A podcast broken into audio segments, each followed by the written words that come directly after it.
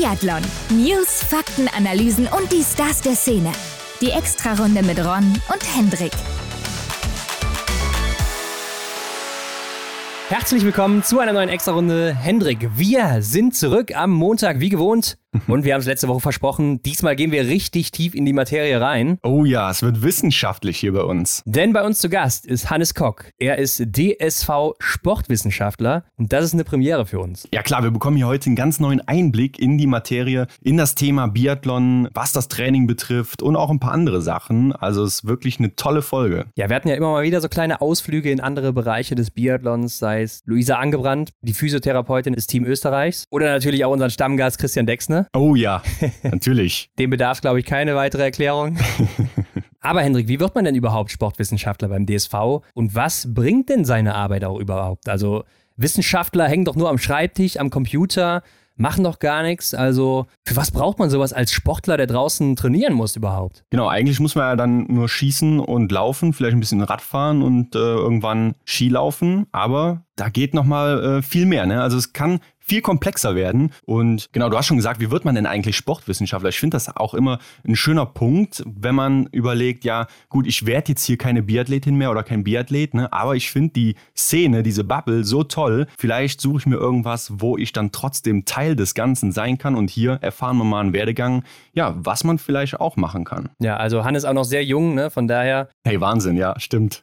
verrückter Weg, den er da eingeschlagen hat. Aber David Zobel, der hat uns ja auch erzählt in der Podcast-Folge diesen Sommer, mhm. dass er jetzt so den wissenschaftlichen Ansatz gehen will in dieser Vorbereitung und auch für den kommenden Winter dann eben. Und wir reden natürlich auch über die ganzen fancy Dinge im Sport beziehungsweise auch im Biathlon. Äh, Gibt es noch Geheimnisse zwischen den Nationen, Hendrik? Wie baut man so einen vernünftigen Trainingsplan überhaupt auf? Wie muss das aussehen? Wir geben natürlich auch Tipps mit für euch da mhm. draußen. Mhm. Also wenn man jetzt so seine eigene Leistung optimieren will, was muss ich da tun? Kann ich überhaupt was tun? Und was ist denn eigentlich auch so beim DSV in den letzten Jahren oder Jahrzehnten, muss man schon sagen, schiefgelaufen aus wissenschaftlicher Sicht? Ja, Hannes gibt uns da echt ein paar schöne Tipps mit, äh, was man auch im Hobbybereich dann gut umsetzen kann. Und vor allem lasst euch nicht abschrecken von diesen ganzen Fachbegriffen, die der Hannes uns um die Ohren haut. Wir versuchen da ab und zu mal, ja, im Prinzip das Niveau wieder ein bisschen auf den Normalbürger runterzuschrauben. Ja, oder aber, auf unser niedriges Niveau eher runterzuziehen, ne?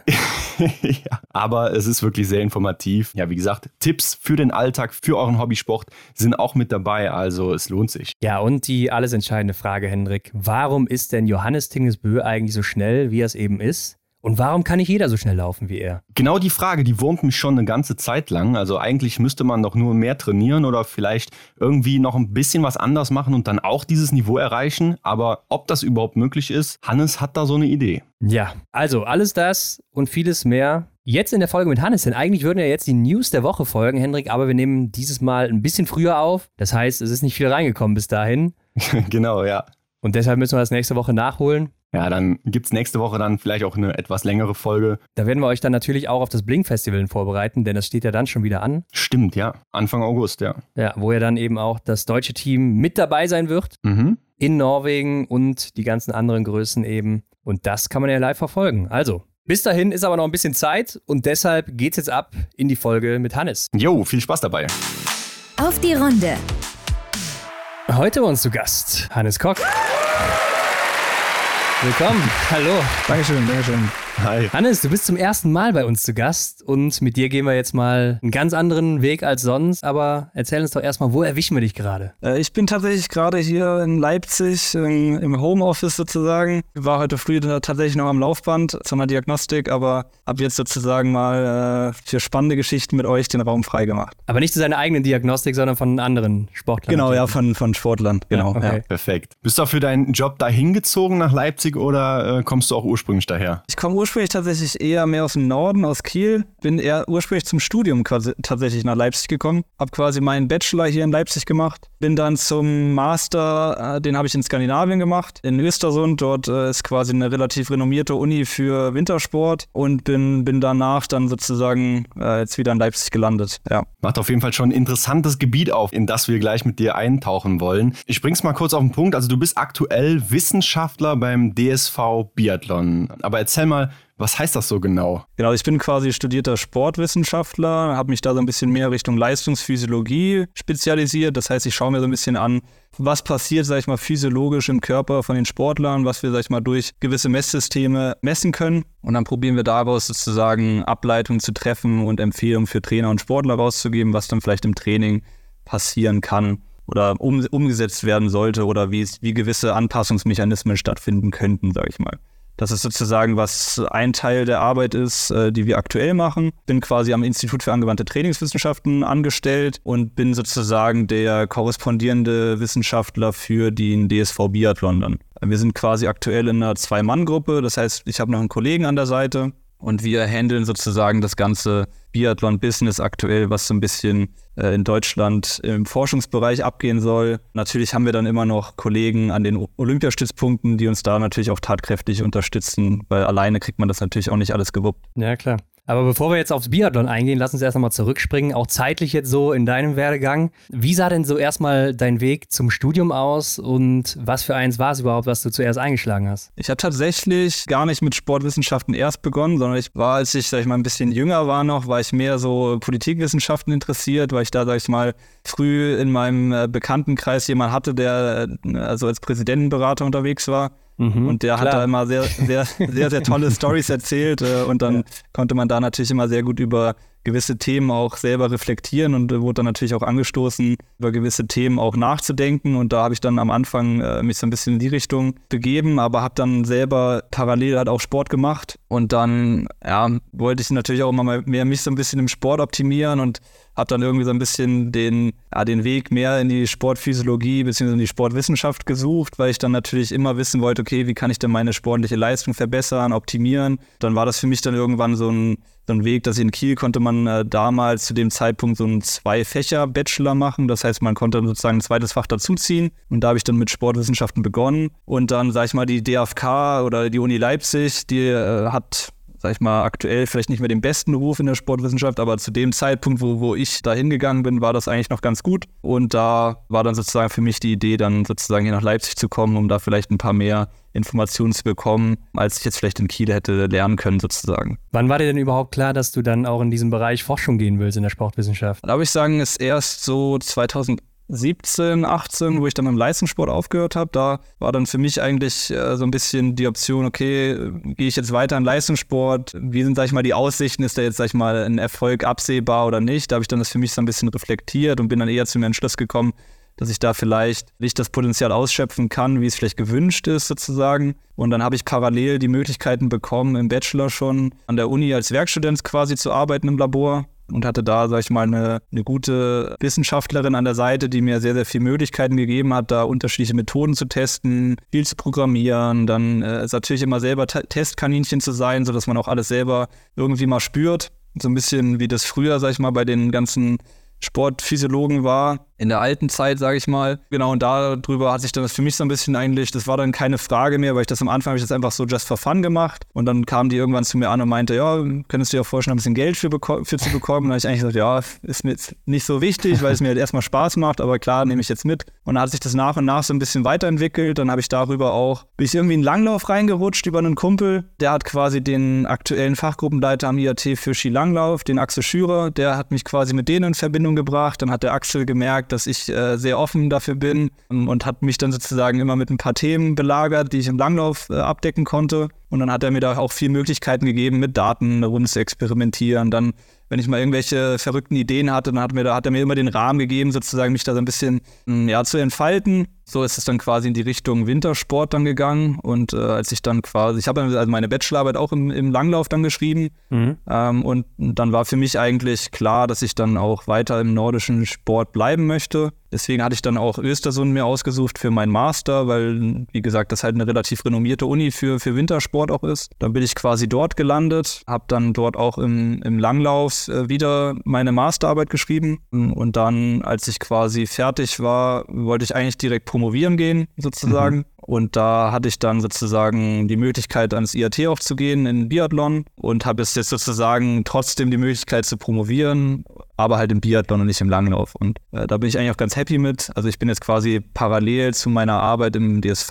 oder am IAT bin ich als Doktorand in Östersund auch eingeschrieben, weil quasi der Professor dort äh, ist sozusagen mit einer der Professoren, würde ich sagen, die am meisten im Biathlon auch publizieren. Also, dass das für mich dann auch natürlich noch ein äh, interessanter Punkt war, auch mit dem jetzt so eine Kooperation einzugehen für meine Promotionsarbeit. Und wenn du nochmal zurück an dein Studium denkst, so als du dann gedacht hast, okay, ich gehe in diese Schiene, was hat's denn da für einen Leistungssport im Kopf? Also war das schon von Anfang an Wintersport oder gab es da was anderes? Also, wenn man, wenn man, sag ich mal, so ein bisschen Richtung Leistungsphysiologie geht und sich dann die ganze Literatur durchliest, dann stehen halt immer, sag ich mal, die Langläufer ganz oben, was so maximale Sauerstoffaufnahme und sowas angeht. Und das fand ich natürlich schon ganz interessant. Und äh, ich sag mal, die Wissenschaftlerin, mit der ich als erstes Kontakt hatte, die hat auch so ein bisschen Background im Langlauf gehabt. Und dann habe ich da natürlich immer selber viele Experimente an mir machen können, sozusagen, wo ich halt auch viel am, Dok am äh, Schubergometer gemacht habe oder mal auf Skirollern unterwegs war. Also, dass ich dann da eigentlich auch ja, unterbewusst irgendwie in so eine Schiene reingekommen bin, was ich wahrscheinlich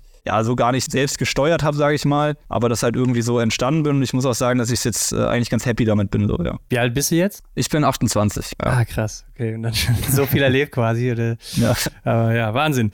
Ja, jetzt hast du uns verraten, Langlauf ist eigentlich deine Leidenschaft, aber wieso bist du jetzt nicht da geblieben? Also hätte man ja jetzt auch den Weg einschlagen können, oder? Die, die suchen doch sicher auch Wissenschaftler. Ja, man muss ja, man muss ja immer überlegen, dass äh, man sich ja auch selber weiterentwickeln möchte und äh, ich glaube, dass die Kombination aus quasi der Skating-Technik, also quasi auch Langlauf und dann noch die Kombination zum Schießen dazu. Das ist natürlich auch ein sehr, sehr spannendes Feld, sich wissenschaftlich anzuschauen. Und das hat mich tatsächlich auch so ein bisschen gereizt, sozusagen die Position, die ich jetzt habe, da auch anzunehmen und das jetzt auch mit der Promotion noch zu koppeln dass ich dann da sozusagen auch mein Wissen, was ich jetzt vielleicht aus den, Langlaufjahren mitgezogen habe, dass man da vielleicht auch einen gewissen Übertrag vielleicht schaffen kann äh, und natürlich auch nochmal sich diese ganzen, den ganzen Laufbereich auch nochmal neu erschließen muss eigentlich, weil ja mit dem Gewehr auf dem Rücken gelaufen wird und nicht ohne. Das verändert ja auch nochmal ein bisschen die, das ganze Laufen und auch die Physiologie dahinter. Das heißt, eigentlich fange ich sozusagen wieder bei Null an.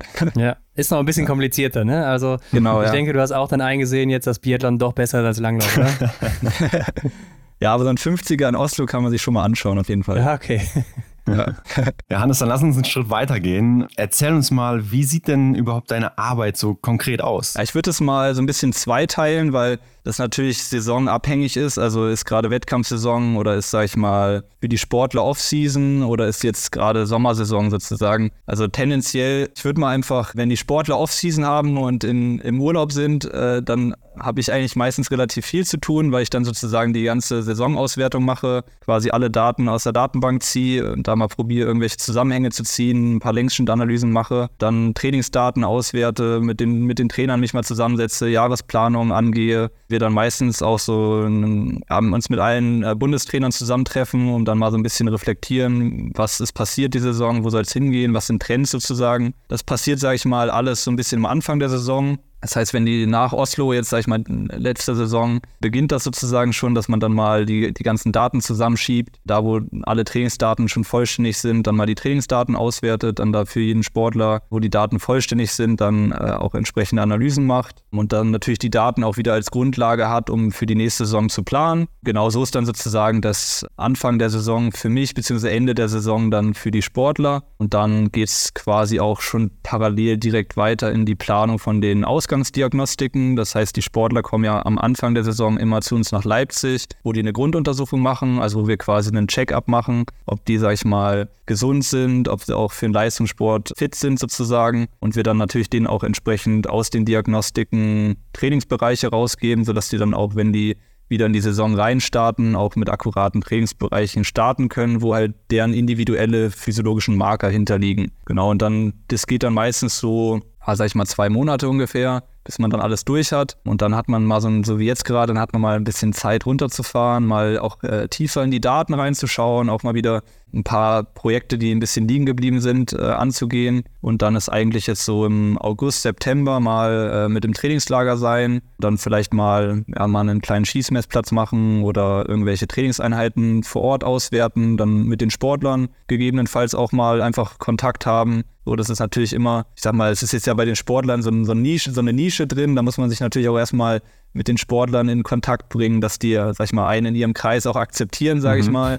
äh, das dauert natürlich auch ein bisschen länger, wenn man in so einem militären Kreis halt nur vor sich hin geistert, sage ich mal. Ja, genau danach äh, beginnt dann ja quasi eigentlich schon so ein bisschen die Wettkampfsaison, beziehungsweise dann halt die, die Sommerdeutsche Meisterschaft, die Sommer-WM.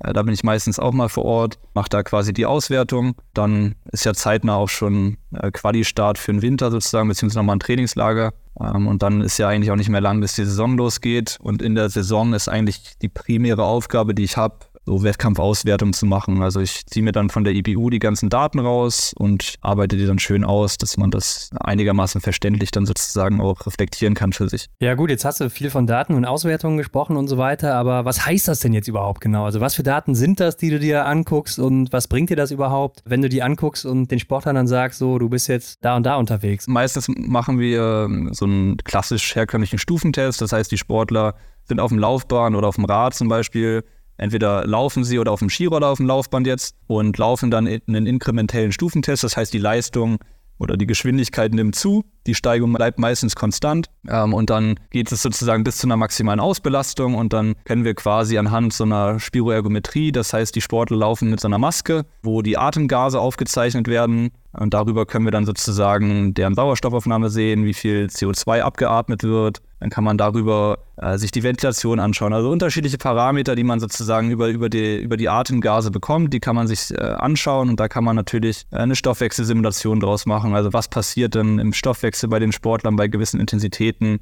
Was ist dort vielleicht ein guter Wert? Was ist jetzt ein nicht so guter Wert?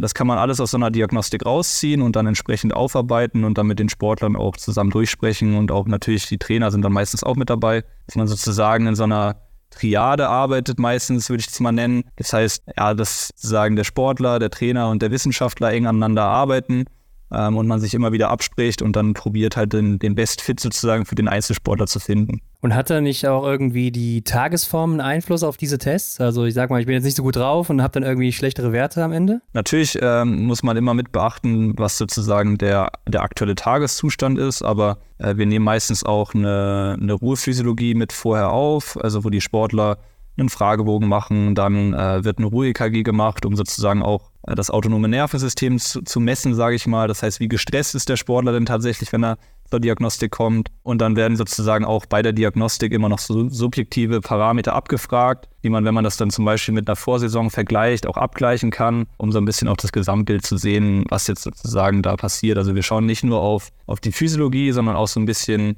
das Psychologische dabei, wenn man sozusagen solche Metriken abfragt, wie fühlst du dich denn gerade auf einer Skala von 1 bis 10 oder auf einer Borg-Skala von 8 bis 20. Da kriegt man relativ gut auch eine, eine Tendenz raus, wie die Sportler, sag ich mal, jetzt ihre Tagesform bewerten. Und diese ganzen Daten, die du dann schön aufbereitest, die helfen dann im Prinzip nur, um ja die, die Standortbilder irgendwie vergleichen zu können, wie man mal drauf war, wie man jetzt drauf ist oder was bringt das alles? Ja, wir schauen damit ja quasi in den aktuellen Zustand von den Sportlern rein. Wenn wir Altdaten haben, kann man natürlich auch die Altdaten vergleichen. Aber ich denke, dass es äh, erstmal interessant ist, daraus dann Ableitungen zu treffen, was vielleicht jetzt in dem Moment sinnvolle Trainingseinheiten wären. So, ne? Also basierend auf den Daten kann man dann relativ gut auch sagen, was vielleicht bei dem Sportler aktuell sinnvoller ist zu trainieren und was vielleicht weniger sinnvoll ist aktuell zu trainieren. Wie häufig greifen so Sportlerinnen und Sportler dann auf dich zurück und vor allem auch für was? Mm, ich sag mal, das ist typabhängig, würde ich sagen. Also mit manchen Sportlern habe ich viel Kontakt, mit manchen eher weniger, je nachdem, was, was da halt auch gerade sozusagen anliegt. Und dann ja, kann es mal sein, mal irgendwelche Signale von den, von den Uhren auszulesen, ob sozusagen der Pulsgurt vielleicht richtig funktioniert oder mal eine Trainingseinheit anschauen, ob die Trainingsqualität da auch entsprechend war zu dem, was der Trainer vielleicht geplant hat. Man da vielleicht auch mal mit dem Sportler und dem Trainer sich hinsetzen kann und dann diskutieren kann, okay, gehen wir in die richtige Richtung überhaupt hin? Genau, oder Richtung Trainingslagerplanung, sowas äh, kann auch gut vorkommen, ja. Du hast jetzt eben schon angesprochen, dass du dich da erstmal auch reinarbeiten musstest, weil du ja aus so einem elitären Kreis kommst. Und ich glaube, als Wissenschaftler hat man eventuell auch diesen Stempel erstmal auf der Stirn stehen, dass man viel am PC hängt und Daten auswertet und vielleicht gar keine Ahnung hat, worauf es in der Praxis so wirklich ankommt. Welche Erfahrungen hast denn du damit bisher so gemacht? Ja, also natürlich, ähm, sage ich mal jetzt mal rein, um, ob der Wissenschaftler immer am PC hängt. Ich sage mal, wir verbringen natürlich schon sehr, sehr viel Zeit vom PC, um halt sehr viel Studien zu lesen, um natürlich auch irgendwie den Sport weiterzubringen und den Trainern das, was die, sag ich mal, jetzt im Alltag nicht so hinbekommen, weil die halt im Feld unterwegs sind, Das mache ich halt im, bei mir im Büro und arbeite es dann halt den Trainern aus zum Beispiel, damit die Trainer alles, was ich dann als Studien lese, fasse ich dann vielleicht nochmal zusammen und die kriegen dann mal von mir eine Mail, wo dann drin steht, hey, ich habe hier mal äh, die neuesten Trends abgecheckt und das ist aktuell eine Tendenz, vielleicht sollten wir das mal überlegen, bei manchen Sportlern mit einzubauen zum Beispiel. Aber ja, wie gesagt, natürlich ist viel PC-Arbeit mit dabei, aber wir probieren, sag ich mal, bei uns jetzt auch viel selber mal an uns zu testen immer noch, dass man sagt, okay, wenn jetzt irgendwelche neuen Trainingsstudien draußen sind, die ja häufig, sage ich mal, mit Studenten gemacht werden, und wir jetzt natürlich jetzt ja nicht Studenten, natürlich manche von den Sportlern sind auch Studenten, aber es ist nicht der, der Durchschnittsstudent, sage ich mal, rein physiologisch gesehen. Klar. Deswegen wir dann zu, zum Beispiel immer probieren, die Tests, die wir machen, auch erstmal an uns selber zu testen und dann kann man darauf ganz gut ja, extrapolieren, wie lange, sage ich mal, die Sportler dann vielleicht so einen Test bräuchten oder in so einem Test bräuchten, ob, sage ich mal, die Reaktionen, die man bei uns sieht, ob die wahrscheinlich auch so wären, wie wir es bei dem Sportler erwarten würden.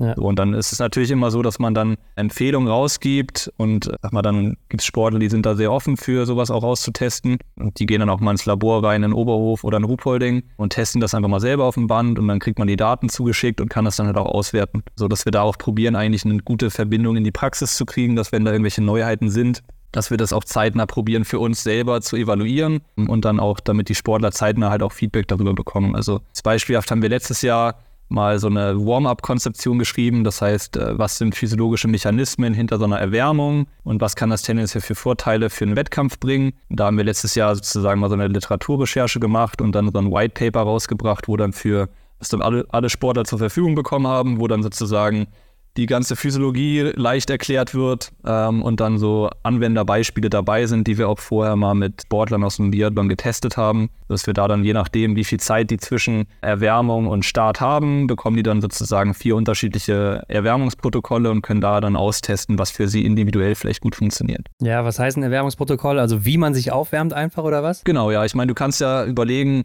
Sagen wir, du bist in der ersten Startgruppe drin, hast vielleicht relativ lang auch Zeit, dich dann aufzuwärmen. Aber wenn du vielleicht eher in der hinteren Startgruppe bist, dann hast du, sag ich mal, nicht mehr so viel. Wenn du dann früh dich aufwärmst, hast du natürlich noch einen relativ langen Timeslot zwischen Erwärmung und, und Start. Ja. Und da gibt es natürlich unterschiedliche Strategien, die man da machen kann. Sozusagen, wenn du ein 10 Minuten hochintensives Warm-up machst, kannst du tendenziell auch ähnliche Effekte haben wie wenn du ein 30 Minuten langes Warm-up machst. Ja. Und äh, solche Infos sind dann da halt zum Beispiel drin, sodass mhm. man dann als Sportler in der Saison die Möglichkeit bekommt, das vor der Wettkampfsaison im Optimalfall zu testen, dass man weiß, was funktioniert bei mir, was funktioniert nicht bei mir. Ja, okay. Interessant. Und so kann man sich dann eigentlich auch schon die Zusammenarbeit zwischen dir, Sportlern und Trainern vorstellen? Oder wie ist das? Oder gehst du auch den Trainern, sage ich mal, an die Hand und sagst denen, ja, okay, oder guckst über die Trainingspläne und sagst, würde ich vielleicht eher irgendwie ein bisschen anders machen aus dem und dem Grund? Das würde ich sagen, auch immer Trainer bedarfsabhängig. Also ja. wie gesagt, bei, bei manchen Trainern sind wir in so einem Verhältnis, wie du es beschrieben hast, dass wir sozusagen zusammen einfach überlegen, was ist für den Sportler, die Sportlerin gerade sinnvoll zu machen. Und natürlich habe ich dann immer mehr so ein bisschen diesen wissenschaftlichen Gedanke dahinter, was sind vielleicht Anpassungsmechanismen, die wir triggern wollen. Und dann hat, kommt der Trainer halt mit seinen Erfahrungen dazu und sagt halt, naja, für die Sportlerin oder für den Sportler, da funktioniert das Intervall zum Beispiel nicht da ist es eher besser, wenn wir ein anderes Intervall wählen. Und darüber diskutieren wir dann einfach mal, was halt für die, für die individuellen Sportler, Sportlerinnen dann sozusagen sinnvoll wäre. Ja, und wenn man beim Thema Wissenschaft ist und das jetzt alles so schon hört, ähm, da können wir ja meinen, da kann ja eigentlich im Winter nichts mehr schiefgehen. Ne? Aber was glaubst du, wie groß ist dein Einfluss auf die Leistung im Winter? Oh, es ist, äh, würde ich sagen, relativ schwer jetzt zu sagen, weil ich sage mal, ich jetzt ja nicht so viel äh, an den Sportern direkt dran bin und ich sage mal, die Einflussfaktoren an sich, die tagtäglich passieren, sind natürlich relativ groß. Deswegen würde ich da jetzt nicht sagen, dass ich da einen großen Einfluss oder was habe. Ich probiere, wie gesagt, halt immer Empfehlungen rauszugeben und es liegt letztlich ja immer dabei, wie die Sportler es halt umsetzen natürlich. Ne? Also das ist ja genauso wie wenn der Trainer einen Plan schreibt, das sind ja Empfehlungen, wie es vielleicht umgesetzt werden sollte. Und die Sportler gehen dann heraus und setzen es dann so um, wie sie es vielleicht gerade machen. Ne, und wenn wir sozusagen eine hohe Trainingsqualität haben wollen, dann ist es natürlich eine große Übereinstimmung von geplanten Training und umgesetzten Training. Wenn man sozusagen eine hohe Trainingsqualität hat und ich vielleicht in diesem Trainingsprozess auch inkludiert war, dann ja, kann man da vielleicht einen gewissen Anteil zuweisen, aber ich würde das jetzt soweit erstmal nicht gehen. aber ich sage mal, relativ viele Pferde im Stall haben sozusagen da ist natürlich ja, der, der Einfluss aufs Individuum dann natürlich nicht so super groß. Aber wenn ich das so höre, dann hört sich das ja eigentlich so an für mich, als wärst du quasi schon der Trainer. Nee, nee, nee, so. Also, wie gesagt, ich probiere Empfehlungen an die Trainer rauszugeben aber man muss es ja immer so überlegen, jeder Trainer hat ja seine eigene Trainerphilosophie. Ja. Und äh, wir probieren halt im Verband eine gewisse Linie immer zu etablieren, was wir sozusagen als Big Picture haben wollen. Und, und dann probiere ich sozusagen in dieses Big Picture Inhalte reinzuarbeiten, ne? sodass dann die Trainer die Möglichkeit bekommen, auch Inhalte daraus umzusetzen sozusagen. Ähm, aber letztlich ist es natürlich immer ja, sag ich mal, wenn ich jetzt im NK2 oder im NK1-Bereich bin, da ist natürlich ein ganz anderes Ziel, als wenn ich jetzt im Weltcup bin. Ne? Also man will dort ja ganz andere Sachen vielleicht entwickeln als im Weltcup-Bereich. Ne? Also sag mal, wenn ich jetzt im NK1 schon die Intention habe, dass ich dort einen Sportler zu 100 Prozent bringen möchte, dann weiß ich nicht genau, ob das jetzt der richtige Weg ist sozusagen. Sondern da gibt es halt, sag ich mal, ja noch die anderen Kaderstufen darüber, wo man dann vielleicht eher das Potenzial dann weiter ausschätzen müsste sozusagen. Okay. Du hast uns ja eben gesagt, weil ich habe das vergessen zu fragen, dass du selber mal im Leistungssport aktiv warst. Was hast denn du selber mal gemacht? Ich habe, äh, als ich so bis 16 habe ich relativ gut Tennis gespielt. Ja. Und bin dann tatsächlich relativ spät nochmal auf Kanu-Rennsport umgeswitcht. Kanu? Mich da, ja, genau. Ah, okay, okay. krass. Hab mich, hab mich da quasi nochmal drin probiert als Quereinsteiger, ja. was dann, sag ich mal, nicht so geklappt hat, wie ich es vielleicht im, im, Kopf mir vorgestellt habe. Aber ich hatte da auf jeden Fall eine, eine gute Zeit und konnte mich da, sag ich mal, individuell auch gut weiterbilden sozusagen und gute gute Freundschaften und gute Erlebnisse sammeln, sag ich mal. Ja. Gut, dann lass uns noch einen Schritt tiefer in die ganze Sache reingehen, ins Biathlon, ins Training. Es gibt sicherlich viele verschiedene Ansätze, aber bring uns doch mal näher, wie sieht denn so ein sinnvolles Training konkret im Biathlon aus? Wir müssen ja einmal überlegen, was sind so tendenziell Anforderungen vom Biathlon, ne? Also sag ich mal, wenn man sich so die, die Studienlage anschaut, dann hat natürlich eine maximale Sauerstoffnahme tendenziellen Einfluss wie jetzt vielleicht eine Schwellengeschwindigkeit ist, natürlich auch die Bewegungsökonomie oder vielleicht auch so eine gewisse anaerobe Kapazität. Das heißt, wir müssen dann ja überlegen, wenn das vielleicht so die Anforderungen sind, dann ist es ja auch sinnvoll, sich anzuschauen, solche Reize im Training zu setzen, dass man da auch natürlich eine Verbesserung drin bekommt. Ich glaube, im Biathlon ist es sinnvoll, immer das Trainingsziel klar zu definieren, also auch in anderen Sportarten natürlich, aber Dadurch, dass wir das Schießen noch mit dabei haben, hat das natürlich auch einen Einfluss auf die Intensitätsgestaltung. Also sag ich mal, wenn wir ein Komplextraining machen, also Laufen und Schießen, dann wird das tendenziell immer irgendwie auf einer Rollerbahn stattfinden, wo halt auch ein Schießplatz oder ein Schießstand. Das heißt, wenn wir dort jetzt sagen, okay, wir laufen jetzt dort sehr, sehr geringe Intensitäten auf einer Rollerbahn, sag ich mal, die meisten Rollerbahnen bei uns sind auch irgendwo vielleicht eine Weltcup-Strecke, jetzt mal an den Stützpunkten, mhm. wo auch ein gewisses Streckenprofil vorliegt, wo du wahrscheinlich, wenn du da sehr, sehr langsam läufst, es halt einfach nicht mehr so effizient ist, sag ich mal. Dass man da wahrscheinlich auch in der Trainingsplanung überlegen muss, wenn ich jetzt so eine Komplextrainingseinheit mache, will ich vielleicht auch eine gewisse Bewegungsqualität dabei haben. Das heißt, das suggeriert ja auch wieder, dass ich eine höhere Intensität habe, wenn ich eine gewisse Bewegungsökonomie oder Qualität haben möchte. Das heißt, das muss man natürlich ja dann auch mit dem Trainingsprozess betrachten, sodass man dann rein theoretisch sagen kann, okay, ich habe vielleicht Trainingseinheiten mehr Richtung Komplextraining, das heißt, ich will eher die Biathlon-Leistung trainieren oder ich habe vielleicht auch rein Trainingseinheiten, wo ein physiologisches Ziel hinterlegt. Das heißt, es kann sein, ich gehe mal sechs Stunden radeln und bin da in einem sehr, sehr extensiven Bereich unterwegs, um vielleicht mal ein bisschen mehr Fettstoffwechseltraining zu machen. Sodass man da eher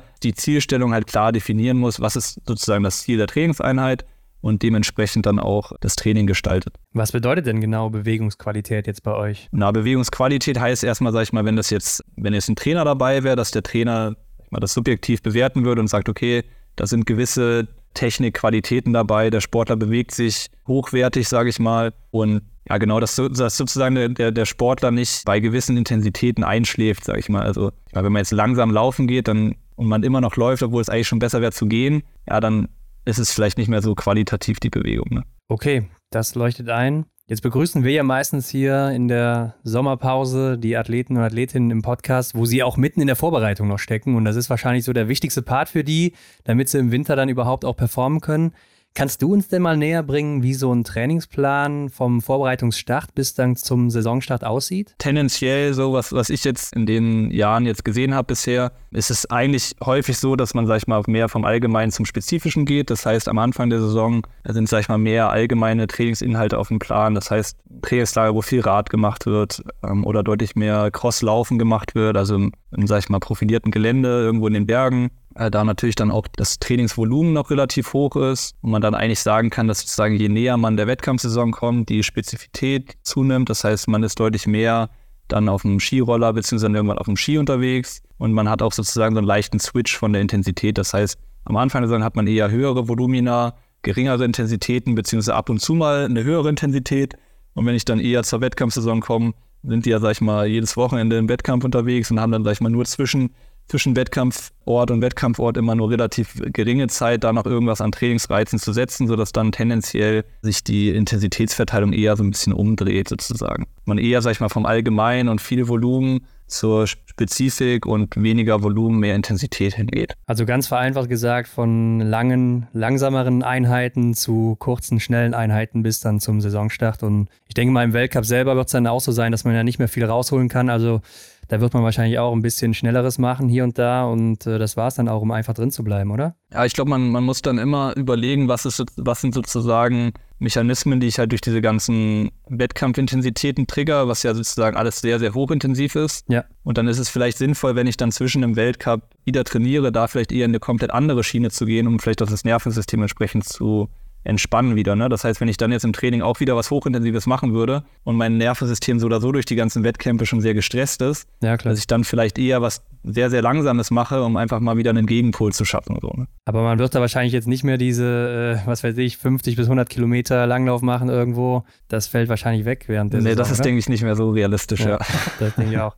Aber wie sieht es denn dazwischen auch so mit Erholungsphasen aus? Die sind ja sicher auch vorgesehen. Also man zieht ja nicht einfach jedes Training durch, sondern da gibt es ja auch immer mal wieder Wochen dazwischen, die lockerer sind, oder? Genau, es gibt, es gibt quasi einen, einen Belastungsrhythmus, wo sozusagen Volumen und Intensität gesteigert, also sag ich mal, man probiert halt immer mit Volumen und Intensität und der Trainingsfrequenz ein bisschen rumzuspielen, um darüber sozusagen den Reiz zu erzeugen. Und meistens, sag ich mal, folgen so auf drei Wochen, drei Wochen Training, mal eine Entlastungswoche oder mal auf vier Wochen Training eine Entlastungswoche, dass man da sozusagen, je nachdem, was der Trainer dann für einen Belastungsrhythmus fährt, da halt auch immer nach einer Akkumulationsphase auch wieder eine Regenerationsphase folgt. Das waren natürlich jetzt viele Fachbegriffe, muss man sagen. Also ich denke, Volumen ist ja relativ klar. Das sind so die Trainingsstunden, kann man es vereinfacht sagen, ne? der Umfang, ja. den man so fährt. Intensität ist, wie, wie hart die Einheit ist oder wie, ja, wie doch, intensiv, wie genau, sagen, ja. ne? wie intensiv, genau. Mhm. Und die Frequenz ist einfach, wie oft pro Woche man zum Beispiel geht oder in einer gewissen Zeiteinheit eben geht. Ja. Und Akkumulation ist natürlich diese Ansammlung von, von Trainingseinheiten über einen längeren Zeitraum. Ne? Ja, genau. Gut, dass wir das geklärt haben. Viele haben vielleicht jetzt mitgeschrieben. Hannes, unsere Zuhörerinnen, die sind ja zum Großteil sicher eher so der Hobbysportler ne? und teilweise vielleicht auch ein bisschen ambitionierter.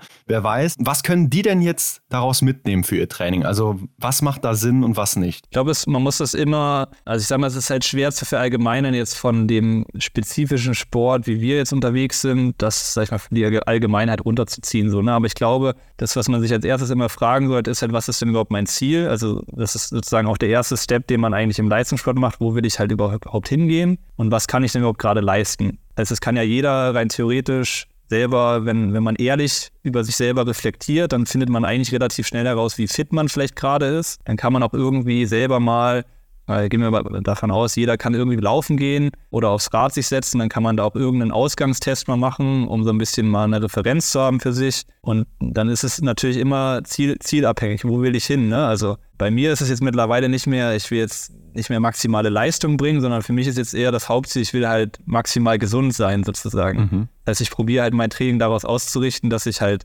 eine hohe Trainingsfrequenz habe. Das heißt, ich probiere jeden Tag Training zu machen, aber passt die Intensität und das Volumen an halt meinen Tag an. Also wenn ich jetzt, sag ich mal, zwölf Stunden irgendwas programmiere, dann ist es sehr unwahrscheinlich, dass ich da noch eine hohe Intensität mache, weil mein Nervensystem einfach schon überstimuliert ist. Ja. Deswegen, man muss da halt immer eine gute Balance finden und da ist nun mal das Beste, wenn man eine gute Interozeption hat, also ein gutes Körpergefühl. Das heißt, ich kann auch gut meine Stressoren, die ich aktuell durch meinen Alltag habe, schon deuten. Und das ist, glaube ich, was, was, sag ich mal, die Leistungssportler sehr, sehr gut können, dass die halt ihren Körper sehr, sehr gut wahrnehmen können. Und das ist, glaube ich, das, wenn wenn man jetzt Breitensportler, Hobbysportler ist, ist das vielleicht eins der Sachen ist, auf was, was man lernen sollte, drauf zu hören, damit man auch entsprechend reagieren kann. Weil wenn ich jetzt, sag ich mal, eine Familie habe noch, aber einen Acht-Stunden-Job und dann äh, noch zusätzlich Sport machen möchte, dann ist, muss man da natürlich auch immer gezielt auswählen, was ist denn gerade überhaupt machbar vom Training. Ne? Oder komplettes Gegenteil kann auch sein, ich habe einen langen Arbeitstag hinter mir und mein Körper signalisiert mir, hey, es ist besser, jetzt aufs Sofa zu gehen und, und zu entspannen.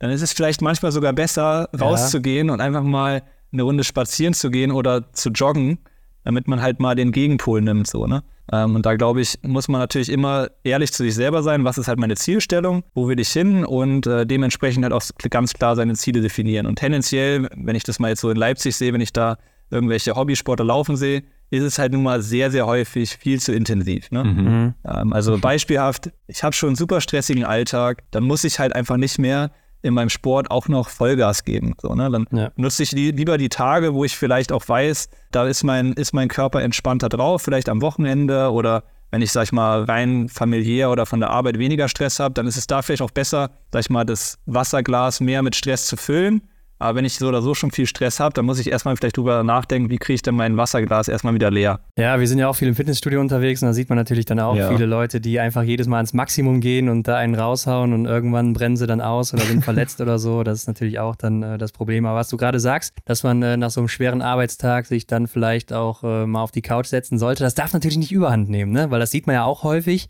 dass die Leute dann zu bequem werden, einfach nochmal irgendwie was zu machen und Nachher ist es ja auch oft so, wenn man dann einfach nochmal kurz eine Stunde laufen geht oder was weiß ich was macht, äh, fühlt man sich auch oft dann besser ne? und hat dann oder sagt dann auch, ja, war gut, dass ich das noch gemacht habe. Ja, es muss ja nicht sogar eine Stunde sein, ne? Es reichen ja auch 20 Minuten. Das ja, ist klar. ja, also ich mhm. finde, es ist immer lieber eine hohe Trainingsfrequenz haben, als einmal die Woche eine Stunde oder einmal die, einmal die Woche fünf Stunden und dann brauchen wir erstmal wieder drei, drei Tage zum Regenerieren. Das ja, heißt, ja. lieber lieber jeden Tag 30 Minuten als einmal die Woche drei Stunden oder was auch immer. Ne? Das heißt, ich glaube, das, das Wichtigste ist halt wirklich eine Trainingsfrequenz und auch eine Struktur reinzukriegen, dass man auch sich so ein bisschen ein Muster etabliert, damit der Körper auch weiß, hey, es ist okay, jeden Tag auch Sport zu machen und es ist auch okay, wenn ich mal einfach zwei Stunden spazieren gehe. Ja, ja. Aber es muss halt auch systematisch stattfinden, so, ne? weil mhm. äh, natürlich, es ist, sag ich mal, hier in Leipzig commutet man halt relativ viel mit dem Rad, was, wo man jetzt auch sagen kann, hey, das ist ja auch Sport, aber es ist halt einfach nur physische Aktivität. Training oder Sport ist halt definiert als gezieltes, planmäßiges Sporttreiben. Ja, ja. So, und, und das muss man halt klar unterscheiden von physischer Aktivität, was einfach nur ist, ich gehe, ich laufe zur Arbeit oder ich spaziere zur Arbeit, ich setze mich ins Auto, ich gehe zum Einkaufen, was auch immer. Heißt, nur gezieltes Training kann natürlich auch gewisse physiologische Anpassungen hervorrufen sozusagen. Ja, also jetzt fühlen sich eigentlich alle Hobbyfußballer wahrscheinlich ertappt, dass sie eigentlich gar nicht trainieren, sondern eher sich nur physisch bewegen, ja. gerade in den Kreisligen oder sowas. Aber gut, gehen wir mal weiter hier, weil wir leben ja jetzt auch in der Zeit, Hannes, wo so jeder seinen eigenen Social-Media-Kanal starten kann und einfach erzählen kann, was er so will. Ne? Also wir sind ja auch ein ganz gutes Beispiel dafür, aber jetzt gerade im Sport oder in der Fitness Fitnesswelt. Wird das ja auch sehr viel genutzt und da hält man sich dann auch oder beruft sich da häufig auch auf Studien. Und da ist es natürlich dann für viele auch schwierig, zwischen wahr und falsch zu unterscheiden. Und jetzt die Frage an dich, wie kann man denn erkennen, ob man jetzt solchen Studien oder auch Aussagen Vertrauen schenken kann oder eben nicht? Wenn wir jetzt auf das Biathlon-Setting, wo ich jetzt sag ich mal viel äh, unterwegs bin, als Ausdauerleistungssport da, es gibt halt unterschiedliche Journals oder ja, oder Zeitschriften sozusagen. Ja ähm, wo, wo halt wissenschaftliche Artikel publiziert werden und da gibt es dann sozusagen so ein Ranking, also einen Impact Factor heißt es sozusagen. Das heißt, je höher der Impact Factor ist, desto qualitativer oder hochwertiger werden die Studien eingeschätzt. Aber wenn man sich jetzt die aktuellen äh, Impact äh, Factor, die, die, das aktuelle Ranking angeschaut hat, sind da einige Studien oder einige Journals in einem Bereich, wo die eigentlich deutlich, sag ich mal, für Sportwissenschaften höher angesiedelt werden sollten, sodass man rein theoretisch da auch ein bisschen vorsichtig sein muss, sage ich mal. Aber ich glaube, man, wenn man jetzt, sag ich mal, sich eine Studie durchliest dann, und sich dann sozusagen mal ein bisschen mit der Methodik beschäftigt, was, was da tatsächlich stattgefunden hat, äh, wie dann auch vielleicht die Daten interpretiert wurden, Natürlich muss man sich jetzt da nicht so intensiv äh, damit beschäftigen, vielleicht was da jetzt für Statistiken gemacht wurden. Aber meistens, sag ich mal, wenn man sich durchliest, wie lange ging denn überhaupt die Studie, was wurden was waren denn da für Probanden? Das heißt, meist, in den meisten Studien wird da ja ein mittleres Alter, sag ich mal, wie viele Stunden Training die die Woche machen, jetzt im Sportsetting. Und da bekommt man ja eigentlich einen relativ guten Einblick darüber, was das jetzt für eine Kohorte oder für eine Studiengruppe war, sozusagen, um auch einzuschätzen, ob das jetzt vielleicht für mich auch relevante Daten sind oder ob es da vielleicht auch eher nur um so Grundlagenforschung geht. Das heißt, da werden vielleicht mehr so grundlegende physiologische Anpassungsmechanismen geklärt, sage ich mal. Also das heißt, da muss man sich aber schon selber dann ein bisschen reinkämpfen, ne? Genau, aber ich, ich sage mal, wenn man ja da er viel Interesse dran hat und da irg irgendwann, sag ich mal, einen guten Riecher für hat, ich sage mal jetzt auch im Ausdauerleistungssport, irgendwann kennt man halt auch die Forschergruppen sozusagen, die ja, da genau. viel publizieren und dann weiß man eigentlich auch, okay, ja. wenn das jetzt, sag ich mal, aus Norwegen vom äh, Professor Sandberg was kommt, dann weiß man eigentlich, okay, da stecken halt sehr, sehr viele norwegische Sportler hinter und wenn man weiß, was die norwegischen Sportler so auf dem Laufband leisten, dann kann man sich auch entsprechend die Daten gut anschauen, sag ich mal. Aber es ist ja wirklich so, dass es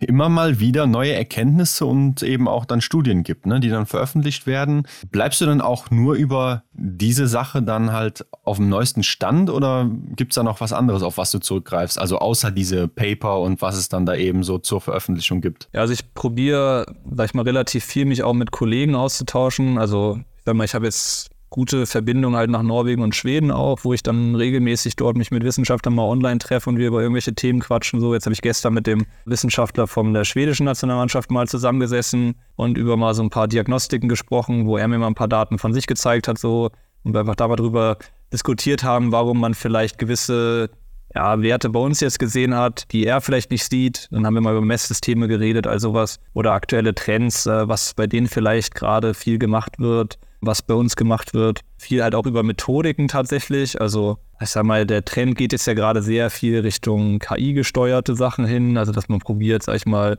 kontinuierlich sehr viele Daten aufzuzeichnen. Also beispielhaft das leichteste ist, ich laufe mit einer Pulsuhr, ein normales Rennen, dann bekomme ich mittlerweile aus der Pulsuhr sehr, sehr viele Daten raus. Also ich bekomme die Geschwindigkeit raus, das Höhenprofil, einen Puls, eine Zeit, alles Mögliche, GPS-Koordinaten. Und da kann man halt mittlerweile sehr, sehr gute Algorithmen rüberlaufen lassen, um die Daten entsprechend zu glätten und dann daraus natürlich auch Statistiken drüber laufen zu lassen, um zu schauen, was, was lief denn da tatsächlich in der Einheit ab. Und wenn ich dann sozusagen in einem Wettkampfsetting das mache, kann ich da natürlich auch mehrere Sportler übereinander legen. Sowas geht es dann da auch, wo ich dann mit, mit, sag ich mal, einem Wissenschaftler aus Östersund, der viel in dem Bereich mache, da tauschen wir dann mal Skripts aus oder was er für einen Algorithmus nimmt, was ich für einen Algorithmus nehme. Genau, oder letztes Jahr war in Östersund eine ganz coole Konferenz, äh, Nordic Winter Sports Conference, wo man sozusagen dann selber euch da was präsentiert zu einem Thema, was wir gemacht haben im Langlauf. Dann hört man da sich natürlich auch mal Vorträge von anderen Wissenschaftlern an, kann dort wieder auch mit denen diskutieren. Ähm, aber ich sag mal, primär ist, sag ich mal, der, die Hauptintention immer,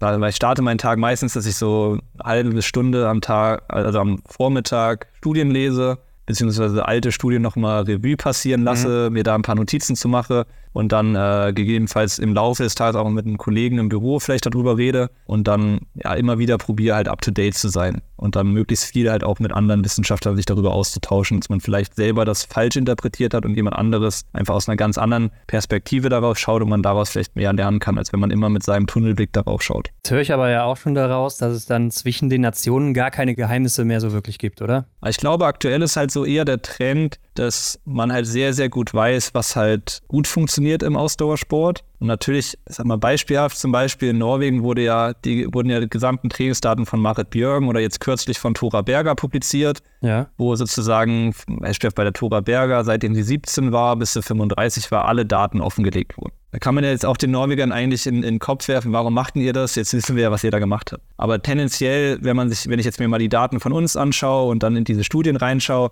die Grundintention, die die Sportler machen, ist überall eigentlich identisch. So, das ist dann immer dieses Feintuning, was, was dann natürlich individuell unterschiedlich ist. Das heißt, die Wissenschaftler, die jetzt zum Beispiel die Daten publiziert haben, die wissen ja auch, ey, ihr könnt rein theoretisch den gesamten Plan so machen, aber es wird wahrscheinlich auch nicht genau das gleiche bei rauskommen wie jetzt bei der Tora Berger oder bei der Marit Björgen, weil es nun mal n gleich 1 ist. Also es ist halt ein Individuum. Das heißt, das, was, das, was, was wir jetzt vielleicht mit irgendeiner Sportler, mit einem Sportler machen, wenn das jetzt eine Schwedin genauso machen würde oder ein Schwede, dass die zu dem gleichen Ergebnis kommen, das ist relativ unwahrscheinlich, weil halt nun mal eine ganz andere Person dahinter steckt. Und deswegen glaube ich, sollte man auch eher in so eine Richtung gehen, halt offen über Daten und über Trainingsdaten vor allem zu reden, weil letztlich kommen wir dann ja in die Situation rein zu sagen, hey, was sind denn tatsächlich auch die Anforderungen im Biathlon? Und wie können wir denn den Biathlon-Sport auch besser machen? Ja, damit sind wir eigentlich auch schon beim nächsten Punkt, weil so viele ambitionierte Sportler, Hobbysportler, die suchen ja wahrscheinlich auch immer nach diesem heiligen Gral. Du warst ja wahrscheinlich selber auch mal so einer, ne, der da geguckt hat, wie er besser werden kann im Sport oder leistungsfähiger, schneller, stärker, wie auch immer. Aber das Rad kann man einfach nicht mehr neu erfinden, ne? Ja, ich sag mal so, wenn man, wenn man sich so die Trainingsdaten von den besten Leuten anschaut, da gab es mal eine ganz coole Studie aus Norwegen, wo die halt von allen Olympiasiegern bis Studienschluss sozusagen die Trainingsdaten ausgewertet haben. Wenn man da eigentlich mal systematisch reinschaut, dann sieht man eigentlich relativ gut, was halt die guten Sportler sehr, sehr gut können, sind halt nun mal die Basics. Ne? Das heißt, wenn eine lange extensive Trainingseinheit draufsteht, dann kriegen die Sportler es halt auch hin, lange sehr, sehr extensiv unterwegs zu sein. Das heißt, die können, sage ich mal, mit einer sehr hohen Trainingsqualität, wieder definiert als Abgleich zwischen geplanten und umgesetzten Training, können die halt sehr, sehr hohe Trainingsqualitäten aufweisen. Und das ist halt nun mal, wenn man die Basics gut, das ist ja, sag ich mal, in jedem Bereich so, ne? Äh, wenn du die Basics sehr, sehr gut kannst, dann bist du wahrscheinlich schon besser als 80 Prozent. Und wenn ja. du dann, sag ich mal, genetisch oder was auch immer noch ein bisschen begabter bist und hier, hier und da vielleicht mal ein bisschen was Spezielles macht, was für dich individuell halt sehr gut funktioniert, dann bist du halt auch schon mal deutlich über diesen 80 Prozent. Und dann ist aber auch der, der Sprung noch weiter nach oben auch nicht mehr, nicht mehr so viel. Und deswegen glaube ich, wenn man es erstmal hinbekommt, die Grundlagen sehr, sehr gut zu machen, dann hat man sehr, sehr viel Potenzial. Aber wenn man die Grundlagen noch nicht gut macht und dann schon zu ins Detail geht, dann ist man halt schon eigentlich einen Schritt vor dem nächsten und da fehlt dann eigentlich erstmal wieder die Grundlagen machen und wenn das stabil ist, dann kann ich auch drüber nachdenken, was ich weitermache sozusagen. Ja, ich finde auch hier ist eigentlich das Fitnessstudio wieder ein ganz guter Vergleich, weil da sieht man es ja optisch immer sehr gut, ne? Also ja. klar, Muskelaufbau oder so, da siehst du halt direkt, da passiert was oder eben nicht und das ist natürlich beim Laufen so ein bisschen anders. Aber da kennt man ja auch diese Leute, die, die packen gefühlt einmal eine Hantel an und äh, sehen dann direkt aus wie Arnold Schwarzenegger und äh, die anderen, die rackern sich einen ab und da äh, passiert halt nur, nur halb so viel, ne? Also es ist auch irgendwie, wie der Körper darauf reagiert auf das Training, ne? Genau, ja. Und das ist halt, äh, wie gesagt, immer die Erfahrung, ne? Das äh, musst du halt individuell für dich rausfinden, ob du jetzt, sag ich mal, der, der bist, der schnell was aufbauen kann oder ob du, sag ich mal, eher der bist, der den langen Prozess nimmt, sozusagen. Ne? Das ist für beide natürlich der lange Prozess, aber ja. der eine stagniert halt sehr, sehr früh und der andere halt erst ein bisschen später. Ja, und wenn man dann auch schon da in dem Bereich ist, beziehungsweise wenn man generell so im Leistungssport unterwegs ist, dann ist es ja auch eigentlich so, dass die Ernährung dann gar nicht so weit entfernt liegt, ne? denn die muss auch irgendwie on point sein. Und dann gibt es natürlich auch diesen großen Markt der Supplement-Industrie, aber da muss man ja dann auch sagen oder auch enttäuschend feststellen, dass da wohl nichts Legales mehr auf den Markt kommen kann oder wird, was dann eben einen zum nächsten Usain Bolt macht, oder? Wie siehst du das? Ja, also ich, ich glaube, dass wenn man eine ausgewogene Ernährung hat, dass man da schon sehr, sehr viel mit abdecken kann. Natürlich kann man überlegen, irg irgendwelche ähm, Mikronährstoffe noch zuzuführen, um sozusagen einfach die Regeneration noch mehr anzukoppeln. Aber ich sage mal jetzt vor allem im, im Leistungssport ist es da natürlich auch immer ein bisschen tricky, wenn man Dopingproben oder sowas abgeben muss regelmäßig. Mhm. Wenn man da natürlich auch als Sportler drauf schauen sollte, wo beziehe ich denn solche Nahrungsergänzungsmittel her? Habe ich denn vielleicht auch einen Labortest dabei liegen? Wenn das nicht der Fall ist, spare ich mir vielleicht eine kleine Menge auf. Das hatte man jetzt ja in, in kürzer Zeit sehr häufig gesehen, dass bei Sportlern irgendwas festgestellt wurde, äh, wo dann halt einfach kein Supplement-Produkt mehr da war, wo man hätte einfach nachprüfen können. Ne? Deswegen ist es da wahrscheinlich immer besser zu sagen, okay, ich, wenn ich, sag ich mal, sowas zuführe, dass ich da zumindest jetzt im Leistungssport auch äh, die Möglichkeit habe, das nachzuweisen, dass in dem Produkt halt auch nichts drin ist, was ich genommen habe. Gibt ja auch die Kölner Liste, glaube ich, heißt sie, ne? wo das ja. dann eben die Produkte getestet werden und so weiter. Aber gut, gehen wir einen Punkt weiter. Du hast ja auch schon einige interessante Dinge schon dir angeguckt oder untersucht, festgestellt und wolltest uns auch mal ein bisschen was darüber erzählen. Du hast von sogenannten Oldschool-Papern gesprochen, ne? Was hat es denn damit auf sich und was ist das überhaupt? Ja, ich, ich glaube, dass das, äh, das, die Studie, sag ich mal, die, die ich halt am Anfang ganz cool fand, war so, ich glaube, aus den 1990er Jahren von Hoffmann wo die sich einfach mal angeschaut haben, was sind denn so Herzfrequenzen, wenn die Sportler mit unterschiedlichen Intensitäten an Schießstand ranlaufen. Da sind eigentlich ganz coole, ganz coole Werte mal bei rumgekommen, so wenn man sich das jetzt mal als Hobbysportler, sag ich mal, so ein bisschen in den Kopf rufen möchte. Sag ich mal, eine, eine Wettkampfintensität, bei den Daten, die ich gesehen habe, ist so um die zwischen 92 und 95 Prozent der maximalen Herzfrequenz. So gehen wir davon aus, jetzt mal beispielhaft, wir haben eine maximale Herzfrequenz von 200 Schlägen pro Minute dann wäre das irgendwas bei 186. So, und äh, die Sportler laufen dann an Schießstand, an Schießstand ran und kriegen das dann eigentlich relativ gut hin, je nach, ob es liegender oder stehender Anschlag ist, ihre Herzfrequenz bis zu, sag ich mal, irgendwas zwischen 60 und 73 Prozent zu reduzieren. Das heißt, wenn wir wieder bei diesem Fall 200, 200 Schläge sind, dann wäre das irgendwas, irgendwas zwischen 120 und 150 Schlägen pro Minute. Wenn man jetzt überlegt, wie, wie kurz eigentlich der Weg von Range In bis zur Matte ist, dann weiß man natürlich auch, wie schnell das dann passiert, rein theoretisch. Ne? Mhm. Äh, was natürlich sehr, sehr beeindruckend ist, wenn man, wenn man überlegt, äh, wie gering dann diese Herzfrequenzen sind, vor allem wie, wie schnell dieses Delta, also der Unterschied von 93 auf 60 oder 93 auf 73 Prozent jetzt beispielsweise, wie das in der Studie dargestellt wurde, stattfindet. Wo man natürlich auch dann direkt raus sehen kann, was da natürlich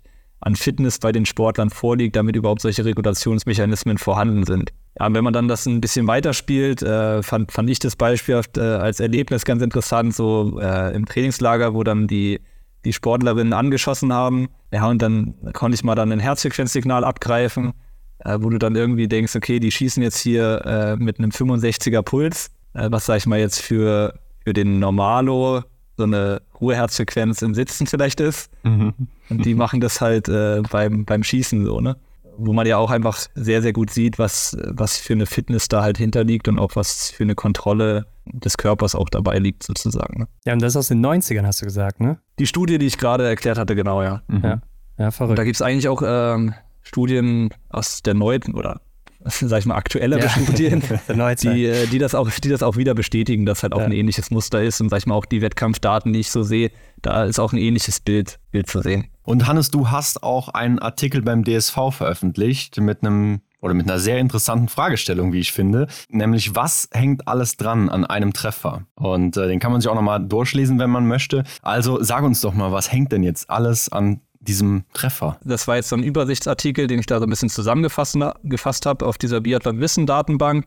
Wie gesagt, das ist natürlich immer sehr, sehr schwer einzuordnen, weil natürlich sehr, sehr viele Faktoren auf den Sportler einwirken, wenn sie halt an Schießstand ranlaufen. Ne? Das ist jetzt natürlich in der, in der Studie, war das jetzt ein Schießmessplatz, wo natürlich alles sehr, sehr labor gesteuert abläuft. Ne? Da ist jetzt sowas nicht mit drin, was, was wir jetzt gerade beschrieben haben, die Sportler laufen aktiv ran, sondern da wurde sich dann, sag ich mal, in der Studie oder in dem Artikel haben wir uns halt angeschaut, okay, was passiert denn tendenziell wenn man am Schießmessplatz ist, das heißt, wo man die Sportler vielleicht auf einer Kraftmessplatte stehen hat, dadurch auch Schwankungen vom Körper messen kann, dann sieht man eine gewisse Abzugsdynamik, weil ein Sensor am Abzug dran ist. Unterschiedliche Sensoren sind sozusagen am Sportler an der Waffe angebracht ähm, und darüber kann man natürlich relativ gut Schwankungen vom Körper und auch Veränderungen im Schießbild sehen. Da zeigt sich eigentlich relativ gut, dass sozusagen mit zunehmender Intensität halt auch die Körperschwankungen zunehmen und das natürlich dann auch einen Einfluss tendenziell auf, Schieß, auf die Schießleistung hat.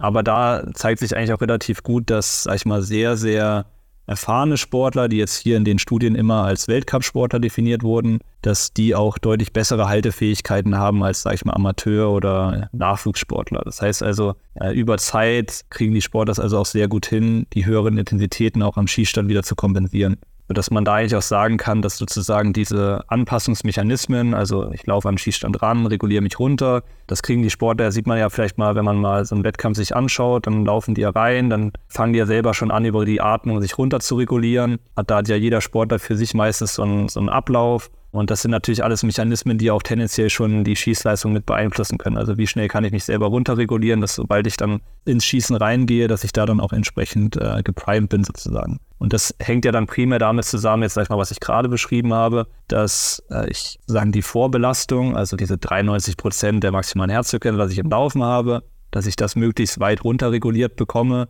damit ich auch entsprechend ruhig am Schießstand bin, weil kann ja jeder mal ausprobieren, mal eine, eine hohe Intensität laufen und dann mal probieren, möglichst still zu stehen und nur mal allein auf die Atmung zu achten, wie viel Störung das auf den Körper eigentlich bringt. Genau, und da ähm, in dem Artikel, den ich da quasi geschrieben habe, da gehen wir halt so ein bisschen darauf ein, äh, was halt für unterschiedliche Faktoren da halt wirken, wie ich halt gerade beschrieben habe. Okay, kann man sich also da nochmal durchlesen. Also, wenn man sich dann zu Hause jetzt im Winter vom TV wieder aufregt, warum trifft denn Athlet XY nicht, kann man sich das hier nochmal vor Augen führen, äh, was da eben alles notwendig ist, damit man trifft. Oder man regt sich mal richtig doll auf, sodass der Puls richtig hochgeht und probiert, probiert dann mal selber ein bisschen still zu stehen, sozusagen. Ja, ja ist nicht so leicht, das stimmt. Ähm, aber ja. ein weiterer Punkt ist ja dann auch das Laufen. Ne? Da wird ja auch immer häufig mal vom Fernseher dann eben geschimpft. Warum kann denn hier Athletin oder Athlet XY nicht so schnell laufen wie die anderen da vorne oder so? Warum kann die nicht mithalten, trainiert die nicht genug oder was weiß ich. Aber warum kann denn nicht jeder so schnell laufen wie jetzt zum Beispiel ein Johannes Tingesbö, der da alles dominiert und pulverisiert auf der Strecke? Ja, ich denke, das ist wie gesagt wieder sehr, sehr individuell, was da halt, sag ich mal, für einen Sportler überhaupt hintersteckt. Ne? Also ich sag mal, ich weiß jetzt nicht, was, was der Johannes Tingesbö da an, an Werten auf dem Laufband produziert, aber ich sag mal, bei dem, was man sieht, da kann man sich natürlich auch kann man erahnen, sage ich mal, was der da vielleicht auch für Werte rausbringt. Und wenn man ihn sehr selber mal laufen sieht, dann hat das halt nun mal den Anschein, dass er eine sehr, sehr gute Laufökonomie hat. Das heißt, tendenziell verbraucht er wahrscheinlich nicht so viel Sauerstoff pro Kilometer wie vielleicht andere Sportler. Vielleicht hat er dazu einfach noch eine sehr, sehr hohe Sauerstoffaufnahme. Das heißt, äh, wenn der bei 80 Prozent seiner Sauerstoffaufnahme läuft und vielleicht eine 75er Sauerstoffaufnahme hat und jemand anderes dahinter läuft, der vielleicht 10 Milliliter weniger hat, dann ist der natürlich beim Laufen bei seinen 80 Prozent oder bei seinen 90 Prozent bei einer Intensität, die bei dem anderen vielleicht schon maximal ist. Dass man da natürlich auch immer überlegen muss, was bringt der Sportler denn überhaupt mit? Und da muss man bei dem natürlich auch sagen, dass der halt auch technisch sehr, sehr gut läuft. Wie gesagt, eine sehr, sehr gute Laufökonomie hat. Und dann bekommt er halt dadurch auch die Möglichkeit, sehr, sehr viel zu spielen. Ne? Ja. äh, was man ja auch jetzt letzte Saison ganz gut gesehen hat. Aber jetzt sagst du so technisch und so weiter, jetzt würde ich sagen, ja gut, dann trainiere ich halt mehr, dann bin ich technisch genauso gut wie der und dann kann ich auch so gut laufen. Mehr Training suggeriert ja nicht immer, dass man besser wird, ja. sondern ich denke eher, dass die Trainingsqualität da entscheidend ist. Das heißt, die Art und Weise, wie ich halt trainiere. Ne? Also mehr Stunden bringt nicht unbedingt mehr Anpassung. Das heißt, gehen wir jetzt davon aus, du, ja. du gehst laufen und oder Skirollern jetzt mal beispielhaft und äh, deine Technik beim Skirollern ist natürlich dann vielleicht nicht sehr gut, wie auch immer wir gut jetzt definieren, dann prägen sich da natürlich auch Bewegungsmuster ein, die vielleicht nicht so förderlich sind, um deine Laufökonomie zu verbessern. Sodass man da natürlich immer überlegen muss, wie, wie trainiere ich halt auch. Ne? Aber im Großen und Ganzen kann man doch zusammenfassend sagen, wahrscheinlich ist es sein Genpool, oder? Der ihm da den großen Vorteil auch bringt am Ende. Also ich gehe mal davon aus, dass der auf jeden Fall jetzt äh, nicht schlechte Gene abbekommen hat, ja. ja. Weil auch wenn man, wenn man so ein bisschen Anekdoten hört aus Norwegen, dann scheint er auch nicht sehr, sehr viel zu trainieren. Mhm. Ja. Ähm, und wenn man dann überlegt, was der für Leistung bringt, jetzt so, wenn man, wenn man sich so die mittlere Laufleistung vom, vom, vom Weltcup anschaut, was jetzt so bei 7,2 Meter pro Sekunde war und er dann manche Rennen, wo er 7,6 Meter pro Sekunde läuft, ja, da fragt man sich dann schon, wie das dann mit dem Aufwand auf jeden Fall auch möglich ist. Aber ja, wie gesagt, wenn man da halt gut gegiftet ist ähm, und vielleicht auch eine gute Trainingsqualität dabei hat, dann spielt das natürlich alles in das Boot rein, dass man da dann auch erfolgreich wird. Aber ist das so bei euch Wissenschaftlern in eurer Bubble, sage ich jetzt mal so, auch dann einfach so ein Highlight, dass man so eine Art Wunderkind oder ein Ausnahmetalent jetzt dann in, in diesen Jahren miterlebt und dass man da einfach so dann mal überlegt, so, boah, wie krass das einfach ist. Und ihr habt ja nochmal einen anderen Blick auf die ganze Thematik. Ich glaube, das ist schon spannender, wenn man den mal selber dann auf dem Band gehabt hat oder so, wenn man da halt mal live sieht, was der da wegpustet sozusagen. Das ist, glaube ich, dann schon immer ganz, also ich sag mal, das ist jetzt bei, bei, uns, wenn wir mal Diagnostiken haben und da einige von den Sportlern schon auch sehr, sehr gute Werte produzieren, dann sitzt man da und dann weiß man natürlich immer selber, was man, was man selber produziert oder was.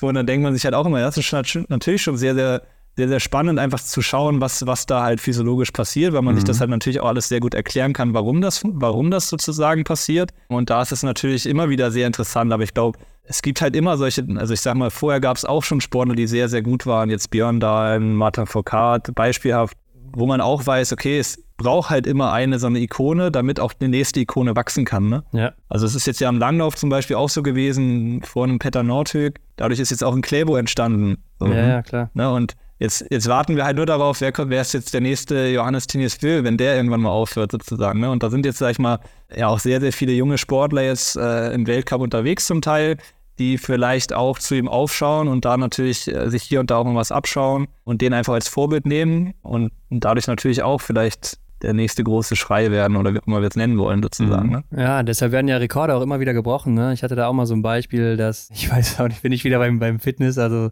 oder Kreuzheben gab es mal einen Weltrekord von äh, 500 Kilo, der wurde aufgestellt, der wurde aber erst nach zehn Jahren oder so irgendwann mal gebrochen und auf einmal schaffen das dann innerhalb von wenigen Monaten ganz viele so, ne? Also, weil die einfach sehen, was auf einmal möglich ist und so. Ja. Sieht man einfach, was vielleicht auch der Kopf ja. ausmacht häufig. Okay, Hannes, aber du bist ja noch nicht so lange beim DSV dabei, aber hast ja sicher auch mitbekommen, dass man in der Vergangenheit schon mal deutlich besser unterwegs war im Weltcup. Ne? Da hatte man die großen Namen, die immer vorne mitgespielt haben, Dahlmeier, Neuner, sei es Schem, Pfeiffer, Lesser, wie auch immer. Und heute ist es ein bisschen anders. Da ist man vielleicht nicht mehr so der Top-Favorit. Glaubst du oder weißt du vielleicht sogar, ob da ein bisschen was schiefgelaufen ist in den vergangenen 10, 15 Jahren, was auch so das Training vielleicht anging? Da kann ich jetzt, glaube ich, so explizit nicht viel zu sagen, weil manchmal entweder Daten fehlen oder wir, sag ich mal, in die Richtung nicht so tief reinschauen, weil das Training natürlich immer sehr individuell stattfindet. Da muss man natürlich immer überlegen, was vielleicht für Reize bei den Sportlern funktioniert haben. Das funktioniert vielleicht beim nächsten Sportler nicht. Da muss man natürlich immer wieder reevaluieren, was da halt gerade funktioniert. Und ich glaube, dass wir jetzt aktuell halt in einem Trend sind, wo halt sehr viele junge Sportler äh, mit dabei sind, wo natürlich auch einfach der,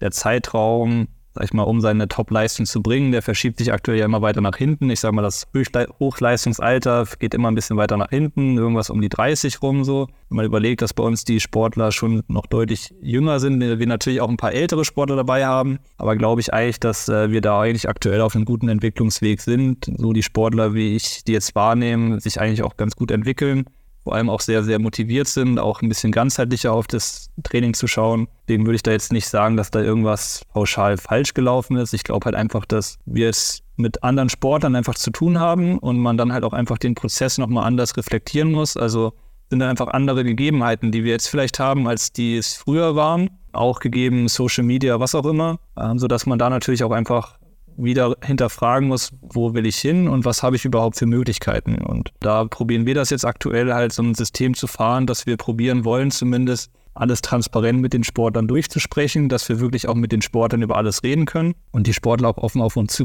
auf uns zukommen können, wenn sie halt irgendwelche Fragen haben, sodass wir da halt wirklich am Individuum oder am Einzelsportler auch sehr, sehr viel machen können. Und das ist, denke ich, auch eine Tendenz, wo das halt hingehen sollte, damit wir auch wieder Top-Leistungen bringen können. Ja, verrückt das Ganze. Auf jeden Fall, finde ich, merkt man ganz stark so im Gespräch, dass du irgendwo auch deine Berufung gefunden hast in dem Ganzen. ja, oder was machst du sonst so? Also, womit beschäftigst du dich sonst, wenn es nicht um Leistungssport geht? Äh, wie sieht so deine Freizeitgestaltung aus? Ich sag mal, aktuell ist es tatsächlich mehr, mehr Job als Freizeit, weil ich halt noch durch diese ganzen Diagnostiken sehr viel eingespannt mhm. und dann hatte ich ja gesagt, dass ich noch parallel promoviere, was natürlich auch noch on top drauf rauskommen zum Teil. Aber so, ich sag mal, in der Freizeit bin ich eigentlich sehr viel am Radeln oder am Laufen. Probiere da, sag ich mal, wenn ich mal wirklich viel Zeit habe, auch mal lange unterwegs zu sein, um einfach mal auch so einen Digital Detox zu machen, sage mhm. ich mal. Und dann mal den kompletten Kontrast hat. Ähm, und da probiere ich eigentlich, wie gesagt, hatte ich am Anfang schon mal gesagt, dass ich probiere eigentlich jeden Tag ausgiebig Sport zu machen irgendwas zwischen, sag ich mal, 30 Minuten und sechs Stunden. Genau, und da ist eigentlich die Sportart komplett irrelevant, was ich da mache. Also ich probiere sozusagen so fit zu sein, dass ich das machen kann, was ich jeden Tag machen möchte. Mhm. Und dann kann es mal Alpinfahren sein oder mal Langlaufen oder mal eine Bergtour laufen. Das ist sozusagen immer das Ziel von mir, halt möglichst vielseitig äh, Sport machen zu können. Genau, und dann Ah, ist natürlich jetzt nicht so vom Vorteil, wenn man eh schon den ganzen Tag am PC hängt, aber ich programmiere halt auch relativ viel. Ja. Und dann ist es natürlich halt wenn man auf sehr, sehr viel Daten sitzt, so wie ich das aktuell habe, dann hast du auch sehr, sehr viele Möglichkeiten, also neue Sachen zu bauen. Mhm. Und ich sag mal, wenn, wenn einem die Arbeit eh schon sehr viel Spaß macht, dann ist es halt auch nicht wie Arbeit so. Und ja. dann verliert man sich halt. Das ist, sag ich mal so, ich versuche das meistens so zu erklären, wie wenn man als Kind Plemo oder Lego gebaut hat. Mhm. Ja. Und so ist es bei mir aktuell mit dem Programmieren zum Beispiel. Wenn mhm. ich irgendwie, ich baue gerade eine neue Datenbank, baue irgendwelche Auswertungsprotokolle und sowas. Und ja, dann, dann sitzt man da halt einfach dran und verliert sich halt in der Zeit und schaut mal auf die Uhr, es ist schon sechs. So, und du hast um, hast um acht begonnen. Mhm. Und äh, bist halt einfach im Flow drin und arbeitest dich halt durch. So. Und dann, ja, wie gesagt, dann probiere ich halt immer nebenbei äh, halt auch mal hier in Leipzig mal die Seen abzuklappern, mal ein bisschen die Sonne zu genießen oder halt mal mit Freunden draußen zu sein, sodass man da auch eine gute Balance zu dem ganzen äh, Online-Gedöns findet, sag ich mal. Ja, ich würde ja auch sagen, wenn ich mir so deinen Werdegang angucke, dann hast du dir das Programmieren auch selber beigebracht, oder? Ich habe tatsächlich, also ich sag mal, wenn man in Schweden studiert, da ist man relativ frei, also da ist man nicht in so einem rigiden System drin wie in Deutschland. Und da habe ich quasi so Kurse belegt, wo, wo wir sozusagen Grundlagen ähm, gemacht haben. Und da kann man sozusagen, ja, wenn du an der schwedischen Uni matrikuliert bist, dann kannst du halt an jeder Uni in Schweden studieren. Mhm. Also dann sagst du halt, okay, jetzt das Beispiel habe ich am Karolinska-Institut in Stockholm ich ein paar Kurse gemacht, weil ich das interessant fand. Dann irgendwo in Südschweden noch, habe aber eigentlich in, war in Östersund immatrikuliert. Und dadurch habe ich dann sozusagen das, die Expertise, die ich jetzt in manchen Gebieten habe, mir halt immer noch weiter aneignen können. Interessant, aber ist natürlich auch nicht verkehrt, gerade in der heutigen Zeit, bis dann ChatGPT deinen Job übernimmt und du das nicht mehr brauchst. okay. ähm, ja, wir haben noch eine Rubrik zum Abschluss, die wollen wir natürlich auch noch mit dir machen. Schnellfeuer. Genau, so heißt sie. Das sind Fragen und Aufgaben, die kannst du kurz und knackig beantworten in einem Satz mit einem Wort, wie du magst. Hast du ein Ritual vor jedem Rennen? Ist ein bisschen schwierig bei dir vielleicht. Schwer zu sagen. Also ich habe ja keine Rennen mehr so, ne? Äh, aber ich würde sagen, dass ich jeden Morgen auf jeden Fall äh, eine Meditation mache. Ja. Ich äh, weiß gar nicht, ob du jetzt schon so viele Orte im Weltcup oder wie auch immer besucht hast, aber hast du einen Lieblingsort von den ganzen Biathlon-Orten, die du so kennst? Also, oder von den Stadien? Ja, ganz klar Östersund, ja. Ah, ja, klar. ja. Vielleicht aus, aus Zuschauersicht, äh, welches ist dein Lieblingsformat? Ich finde den Sprint am attraktivsten. Stehend oder liegend schießen? Äh, stehend. Was ist für dich das Coolste am Biathlon? Die Kombination aus Schießen und Laufen. Und was nervt dich so am Biathlon, vielleicht auch an deinem Job in der Kombination mit Biathlon? Ist jetzt für mich schwer zu beantworten, weil ich, mich stört da tatsächlich aktuell noch nichts. Vielleicht, wenn wir in, in einem Jahr oder so nochmal reden, dann kann ich da vielleicht okay. gerne darauf antworten.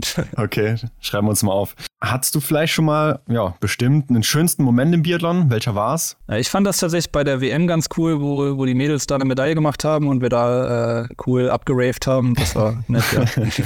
Also da warst du auch dabei dann? Ja, da war ich im ja. Zug mit dabei, ja. Okay.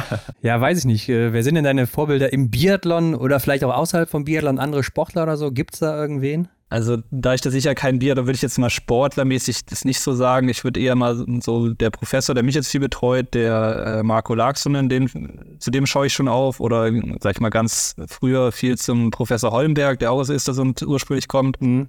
Zu denen schaue ich schon sehr viel aus, weil die halt mhm. halt sehr mich geprägt haben über die Jahre. Genauso, dass ich da die beiden Namen vielleicht nennen könnte, ja. ja also du hast wirklich deine Berufung gefunden, das kann man so festhalten. Ja, definitiv. Aber dann stell dir vor, du kannst dir jetzt den besten Biathleten der Welt zusammenstellen. Welche Eigenschaften würdest du nehmen und von wem. Es ist auch egal, ob Frau, Mann, aktiv oder inaktiv. Ähm, den habe ich mir schon modelliert, ne? Aber ja, äh, ja ich würde wahrscheinlich eine, eine, Kombination machen. Vielleicht, äh, ich würde vielleicht den liegenden Anschlag von Justus nehmen, äh, die Laufleistung von Johannes Tinius Bö, ja, für einen stehenden Anschlag, Simon Eder vielleicht. Ja. Mhm. ja. Und was würdest du auf eine Plakatwand schreiben in einer großen Stadt, wo es jeder lesen kann? Slow but steady. okay. Okay. ja, äh, hast uns ja eben so ein bisschen mit auf den Weg gegeben, ne? immer mal so ein bisschen mhm. machen oder so, auch wenn es dann eben nicht so intensiv sein muss, soll, wie auch immer. Ja, Hannes, damit sind wir durch. Ist ja auch jetzt auch lang geworden, aber ich denke, war sehr interessant und mal was komplett anderes hier. Ich weiß nicht, ob du auf Instagram aktiv bist, aber wenn, dann kannst du jetzt gerne noch Werbung machen für dich selbst. Kann man dir da folgen oder? Ich bin da tatsächlich, ich, ich nutze tatsächlich Instagram nicht viel, deswegen okay. äh, ist da, glaube ich, jetzt nicht die beste Quelle, wo man mich findet. Ja. Also da gibt es dann nichts über deine Wissenschaften oder sonst was, sondern. Ja, auf ResearchGate, ja. Okay, okay, auf ResearchGate findet man dich dann da, alles klar. Ja, dann wie gesagt, vielen Dank, war sehr interessant und ja, vielleicht spricht man sich dann irgendwann mal wieder. Ja, vielen Dank. Ja, Hendrik, ist das jetzt ein bisschen ernüchternd zu hören, dass man Johannes Tingesbö wahrscheinlich nicht unbedingt einholen kann, weil er einfach diese Voraussetzungen hat, die kein anderer hat? Er ist da wirklich gesegnet, ne? Also man hat es ja auch hier und da schon mal öfter gehört er hat einfach eine Veranlagung, die selten ist und deswegen macht es das wahrscheinlich auch aus. Ne? Also das ist dieser kleine Unterschied, den man wahrscheinlich auch nicht beeinflussen kann und dementsprechend ist er so überlegen, wie er es zum Beispiel dann in dem letzten Winter war. Ja, und man muss ja sagen, sein Bruder Taje, der wird wahrscheinlich noch am nächsten an ihm dran sein, so vom Genpool mhm. her. Ne, liegt einfach auf der Hand. Aber trotzdem, klar, auch Taje ist natürlich ein Ausnahmeathlet, gar keine Frage und super erfolgreich. Immer noch der jüngste Gesamtweltcup-Sieger aller Zeiten im Biathlon, mhm. zumindest bei den Männern. Aber auch da sieht man ja, das hat nicht unbedingt nur mit der Familie zu tun, sondern da muss noch irgendwie ein bisschen was anderes mit reinspielen. Ne? Also da hat der noch mal ein bisschen was mehr vom Vater abbekommen, der Johannes, oder von der Mutter. Ich weiß es nicht, aber das macht den Riesenunterschied, weshalb er eben dieser dominante Superstar ist. Ja klar, da gibt es dann immer noch mal Unterschiede. Aber auch spannend ist ja, wer wird der Nächste? Ne? Oder wie ja. sieht das Ganze in der Zukunft aus? Gibt es noch mal einen Johannes Tingesbö 2.0, der dann noch mal im Prinzip krasser ist? Wer weiß. Ja, das ist ja auch immer das Ding im Sport. Ne? Man will neue Rekorde sehen, mhm. Aber damit man die erstmal brechen kann, muss man ja erstmal auch als Sportler realisieren, im Kopf alleine schon, was ist überhaupt möglich. Oder ich sag mal irgendwann, wenn wir mal ganz weit zurückblicken, da sind wahrscheinlich Rekorde von früher, sind heute Standard. So, weißt du, also in jeder Klar. Sportart oder sowas. Mhm. Wo man sagt, boah, da ist jemand so weit gesprungen früher, da sagst du heute, ja, okay, das macht heute jeder, also ist nichts mehr Besonderes, mhm. ne? Obwohl ja. das jetzt mit dem Springen, glaube ich, ein schlechtes Beispiel war, aber kann auch andere Gründe haben. Mhm. Aber wie dem auch sei, ja, ist äh, super interessant und ich denke, da gibt es sicher mal eine weitere Folge, weil war auch für uns sicher sehr interessant, Hendrik. Klar, ja, und sie hat ja etwas Überlänge schon, ne? Also wir haben echt viel gesprochen und ja, wenn man ehrlich ist, wir hatten auch noch ein paar andere Dinge im Kopf. Also da könnte man bestimmt noch mal eine Folge drüber machen. Da ist das letzte Wort auf jeden Fall noch nicht gesprochen in dieser Thematik. Ja, und im Nachgang fallen natürlich immer noch viel mehr Dinge ein. Also ja, das stimmt. Das war sicher nicht das letzte Mal dann eben mit Hannes. Mhm. Aber ja, falls ihr sagt, das war auch richtig geil, fanden wir richtig gut, können uns das auch gerne privat bei Instagram schreiben oder bei, ach, wie heißt es hier, das Neue, sind wir jetzt auch, Threads, Hendrik. ja. Aber hat, glaube ich, noch keiner, weil man muss da nee. irgendwie so einen Umweg gehen in Deutschland, damit man das runterladen kann. Aber dem bin ich gegangen, ne? Und deshalb mhm. sind wir jetzt da. Aber können uns auch gerne per E-Mail schreiben oder wo auch immer. Und das Folgenbild natürlich immer gerne gesehen. Ja, vielleicht wurmt den einen oder anderen ja auch so eine Art wissenschaftliche Frage die man dann auch mit Hannes in der zweiten Runde mit ihm klären könnte. Also haut da gerne in die Tasten, vielleicht nehmen wir davon was auf. Und nächste Woche treffen wir ja auch einen alten Bekannten wieder. Ja, der war auch schon mal bei uns zu Gast. Mhm. Aber da ist ja was ganz Verrücktes passiert in der letzten Vorbereitung. Ja, die hat es im Prinzip in sich, ja. Oder eigentlich gar nicht in der Vorbereitung, sondern eher in der Saison oder kurz davor. Ich weiß es nicht. Hört es euch selber an, Leute. Ja, ich glaube, wenn da eine Sache anders gelaufen wäre, wäre das ein oder andere Rennergebnis vielleicht anders ausgegangen. Leute, schaltet auf jeden Fall wieder nächste Woche ein, um das nicht zu verpassen. Genau, aber bis dahin abonniert uns natürlich bei Spotify, iTunes oder wo auch immer ihr es hört. Bewertet uns da natürlich auch mit fünf Sternen, teilt es überall mit allen Freunden, wenn ihr mehr davon noch hören wollt. Und dann sind wir dann nächste Woche wieder zurück. Ach ja, und die Glocke natürlich auch noch aktivieren, Leute. Sicher, damit ihr nichts verpasst. Und alle Hinweise zu uns, ja, zu Hannes ist jetzt schwierig, ne? Also ResearchGate oder sowas. er hat da irgendwie so eine Plattform genannt, ne? Also Instagram scheint nicht so sein Ding zu sein. Aber muss es ja auch nicht, von daher, wir werden mal gucken, ihr werdet selber sehen, was ihr da in den Shownotes findet oder eben nicht. Mhm. Also, macht's gut, bis nächste Woche. Dann hören wir uns wieder. Ciao. Jo, ciao. Das war die Extra-Runde mit Ron und Hendrik für diese Woche. Neue Folgen gibt es jeden Montag, überall, wo es Podcasts gibt.